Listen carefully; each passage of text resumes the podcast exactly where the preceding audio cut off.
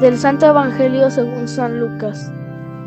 En aquel tiempo Jesús dijo, ¿Con quién compararé a los hombres de esta generación? ¿A quién se parecen? Se parecen a esos niños que se sientan a jugar en la plaza y se gritan los unos a los otros.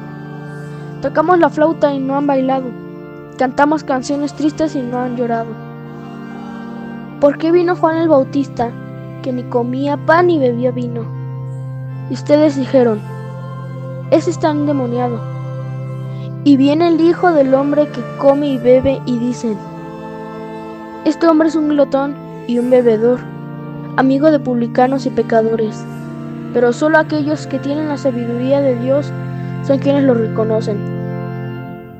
Palabra del Señor.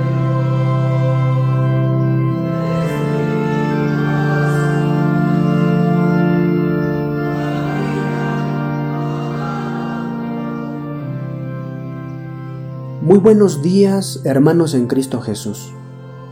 Desde la creación, Dios se ha manifestado al hombre.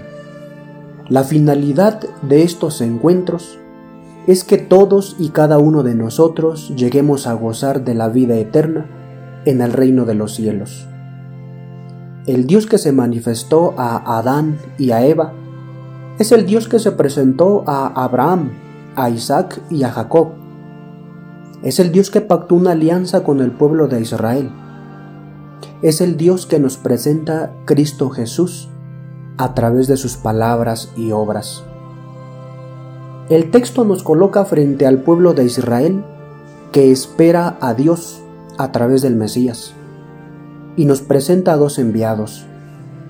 El primero es Juan Bautista, quien fue engendrado por gracia de Dios para ser el mensajero el precursor del Salvador. Predicaba la llegada del reino de los cielos e invitaba al arrepentimiento.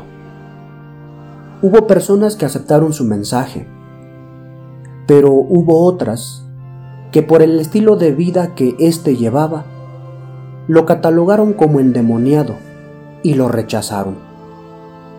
El segundo mensajero es Cristo Jesús que en su vida pública predicó el reino de los cielos a través de sus palabras y de sus obras.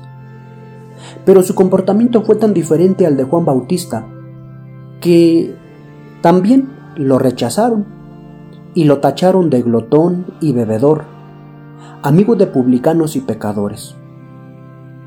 El reclamo o reproche que hace Jesús, el Hijo de Dios, a través de este texto, es que el pueblo que espera a Dios no sabe aceptarlo en sus mensajeros, ya que al ser tan diferentes, esto los lleva a escoger a un mensajero o posiblemente a rechazarlos.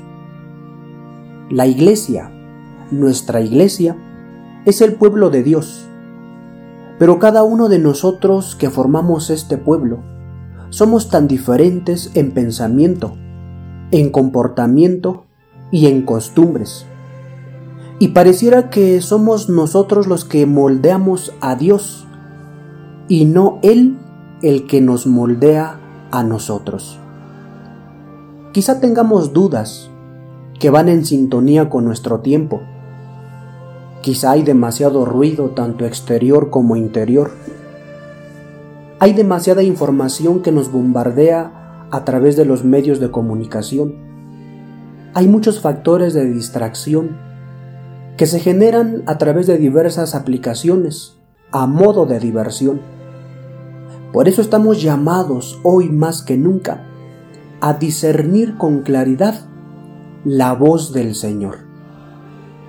En este discernimiento, Dios nos invita a tener como única meta el reino de los cielos y saber aceptar a cada uno de sus mensajeros, llámense presbíteros, religiosos o religiosas, o misioneros, que diferentes en carismas y estilos de vida nos hablan de un mismo Dios.